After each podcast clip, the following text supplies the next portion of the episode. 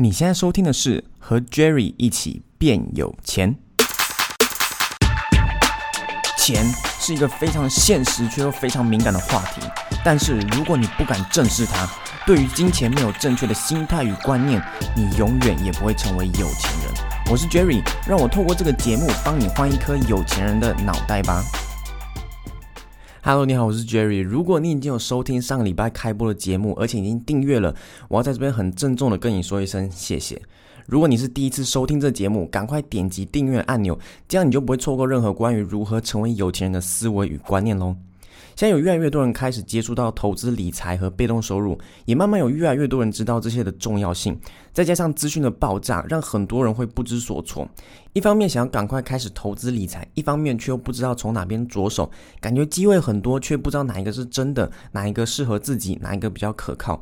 所以这期节目呢，我要跟你分享我认为本世纪最好的投资是什么。那我也不废话，直接跟你分享，我认为本世纪最好的投资就是投资自己。我相信有些人可能很早就听过这样的说法、这样的建议，有些人可能会觉得这是废话或是非常笼统的建议之类的。不管你有没有听过这样的建议，我希望你现在能回想一下你当初考汽车驾照时的情况。如果你还没有考汽车驾照，那请你想象一下，你想要有驾照开车，所以你就要去驾训班报名并付钱上课。然后每天花一个小时左右的时间到驾训班跟教练学习开车的技巧。教练从最基本的开始教，如何发动引擎，如何看仪表板，如何操作排挡杆、踩刹车、油门，然后到转弯、S 型、路边停车、倒车入库，一个一个教你，然后让你练习。最后就报名参加考试，考试过了就拿到驾照，可以开车上路；没考过就再重考。为什么我要请你想象这些？因为其实我之前自己在思考的时候悟出了一个道理，就是其实投资跟开车是一样的。学开车我们需要缴一笔费用，然后找教练教你。最快的话呢，一个月左右就能拿到驾照。如果你想要尽快有好的投资去建立被动收入，让钱赚钱这些东西，你也需要先投资自己，花钱去找会的人教你。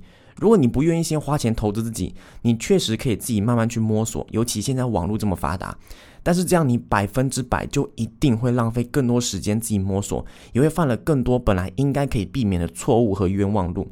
在驾训班，你有付钱，有教练一步一步的指导。就像我刚刚说的，通常最快一个月左右就能考到驾照。一般人都会先愿意花钱去驾训班学习，是因为大家都知道要开车势必要有驾照，而考驾照最快的方法就是去驾训班。可是，一般人在投资理财方面的做法却不一样。因为没有法律规定说你要在投资理财前必须要先有什么证照，而且通常投资自己的费用都不便宜，所以有些人就会怀疑说投资自己上某某课程或是参加某某活动到底有没有用？也有人会觉得说直接实际去操作，说不定能比较快翻倍之类的，这种就非常危险。很多人因为没有正确的观念、知识、技巧或是资源，就莽撞的去投资。正常人亏钱之后的第一个反应就是：哎呀，做这个风险太大，或是哎呀，这骗钱的啦。或是哎呀，现在景气不好，市场不好等等，永远都是别人的错，别人的问题，怪市场，怪景气，甚至有人会说，哎呀，我只是运气不好，都不会先检讨问题是不是在自己身上。我认为，不管你想要学习什么技能，想要学习什么赚钱的方法，最好的投资永远都是先投资自己。就像你考驾照会先投资自己到驾训班学习一样的道理。以我自己为例子，我从十九岁参加了我人生中第一个付钱的讲座，也就是《富爸爸穷爸爸》的作者罗伯特清崎的讲座之后，一直到现在二十二岁，我大概算了一下，已经花了超过三十万台币参加不同的讲座和课程，投资自己。我在前一集节目讲到，台大四年的费用平均下来要一百二十八万，而我做了不去上大学这个决定，选择花钱投资讲座课程。到目前为止，我觉得这三十万花的比大学学费更值得。就连我现在要做这个 podcast 音频节目，我的第一步也是先去跟 podcast 领域非常厉害的人学习。国外有个网络创业家叫做 Pat Flynn，他做 podcast 有超过十年的经验了，然后他有开设自己的 podcasting 课程，叫做 Power Up Podcasting。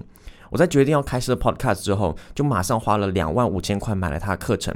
如果我自己慢慢先去摸索，我真的不知道要摸索到民国几年才弄得出来。那这时候我知道有些人马上就会开始讲一些东西，像是因为你有钱呐，我连吃饭都困难，难道一定要付钱吗？有没有免费的课程？那因为我现在自己有开设课程，所以我知道，甚至也会有人说，开课程的人都马上要赚钱，最赚钱的人永远都是开课程人之类的话。首先我要说的是，很多人都会觉得说自己要先有钱才能投资自己，就连我爸妈也是这样认为的。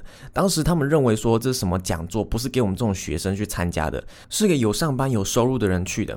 当初就连参加这些活动提升自己，也会因此跟父母起争执。其实我认为你要先投资自己，你才会有钱。因为我当初真的是没有钱，最一开始还要跟爸妈讨论，请他们赞助一点。他们一开始有赞助，但是之后呢，他们不希望我跟我弟弟花钱去参加这些活动，希希望我们把重心放在学校课业上，所以就不赞助我们了。在二零一八年二月的时候，我要参加安东尼罗宾的走火课程，需要将近四万块台币。我当时根本没有那么多钱，但是因为我能看到那个课程的价值，所以我就想尽办法。最后呢，也跟朋友借了一些钱才去参加的。其实我觉得投资自己真的不是说你一定要先有钱才能投资自己，而是要先投资自己才会有钱。如果你真的没有钱，那就先从买书开始。如果连买书的钱都没有，那就去借书啊。如果你想要上某某课程，你也能看到它的价值，不要因为你当下没有钱就放弃。总之，应该要去想办法，而不是为自己找借口。就像我有一次想上一个课程一样，要好几万台币，我也没钱，而且那是在我借钱参加走火课程之后的事。尽管如此，最后我还是如愿以偿的参加到了这个课程，而且是不用付任何一毛钱就参加到了。因为他们在办那个课程的时候刚好需要人手，我跟我弟就去当志工，用志工的方式免费参加到了这个课程呢，也学习到一些宝贵的东西。所以这就是很多成功人士在讲的：我们缺的不是资源，我们缺的是足智多谋的能力，也就是去寻找资源的能力。你缺乏的不是 resources，而是 resourcefulness。大部分非常成功的人，不是因为他们有钱有资源才成功，而是他们在资金和所有东西都缺乏情况下，足智多谋找到成功的方式。另外，如果你是个 freebie seeker，意思是说你所有事情都在寻找免费的方法，不是免费的话你就没有兴趣。如果你是这种人的话，很抱歉，我只能跟你说，你能跳脱现状成功的几率非常小。为什么我们需要付钱学习东西？像我刚刚提到的，有些人可能会觉得说，开设课程的人就是单纯想要赚钱。如果是真心想帮助人的话，才不会收钱呢。如果你是这样想的话，那你就大错特错。因为我们制作课程的人理解一件事情。免费的东西大家都想要，但基本上没有人会认真看待免费的东西，毕竟它是免费的。什么意思？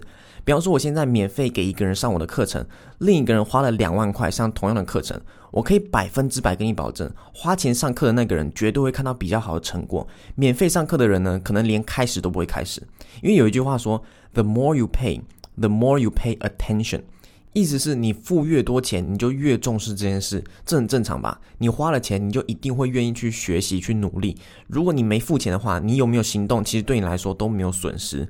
所以，作为制作课程的人，我们跟学生收钱有两个主要的原因：一个当然是要赚钱，让这个课程能继续营运下去；另一个常常被大家忽略的原因，就是我们要确保学生获得成果，因为我们知道付钱的人才会重视这件事。当学生重视这个课程，他们就会付出行动。学生愿意付出行动，老师才能真的帮助到学生去得到改变和突破。所以，别再当 freebie seeker 了，事事都在寻找免费的东西，反而对你不好。也不要因为自己现阶段没有钱就停止投资自己，要先投资自己才会有钱，不是有了钱才投资自己。花时间看书、看有价值、有帮助的 YouTube 影片，都算是投资自己。如果没钱，就先从手边能投资自己的方法开始。如果你有想要上的课程，就想办法找资源去上课。记得，我们缺乏的不是资源，而是足智多谋寻找资源的能力。最后，有些人可能会说：“可是我不知道参加什么活动，要上什么课程来投资自己。”老实跟你说，我也不知道。out. 参加活动、上课这种东西，都是去上过了才知道对自己有没有用。我花钱上过的所有课程，也不是每一个都对我很有帮助。有些花了钱，但发现不适合我，这些都很正常。但如果我只因为担心上这个课会浪费钱，而不去跟随我的心，去跟随我的直觉去行动，我也不会遇到那些能改变我很大的课程。所以重点是跟随自己的心和自己的直觉，去想办法先投资自己，而不是因为没有钱就不投资自己。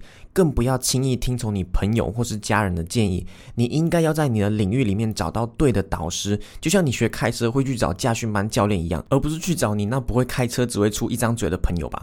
那这期节目就到这里。如果你喜欢我的节目，不要忘记点击订阅的按钮。你有任何想要问我的问题，请到 jerryhuang.co 斜线 ask。J E R R Y H U A N G 点 C O 斜线 A S K，我们下集节目见喽。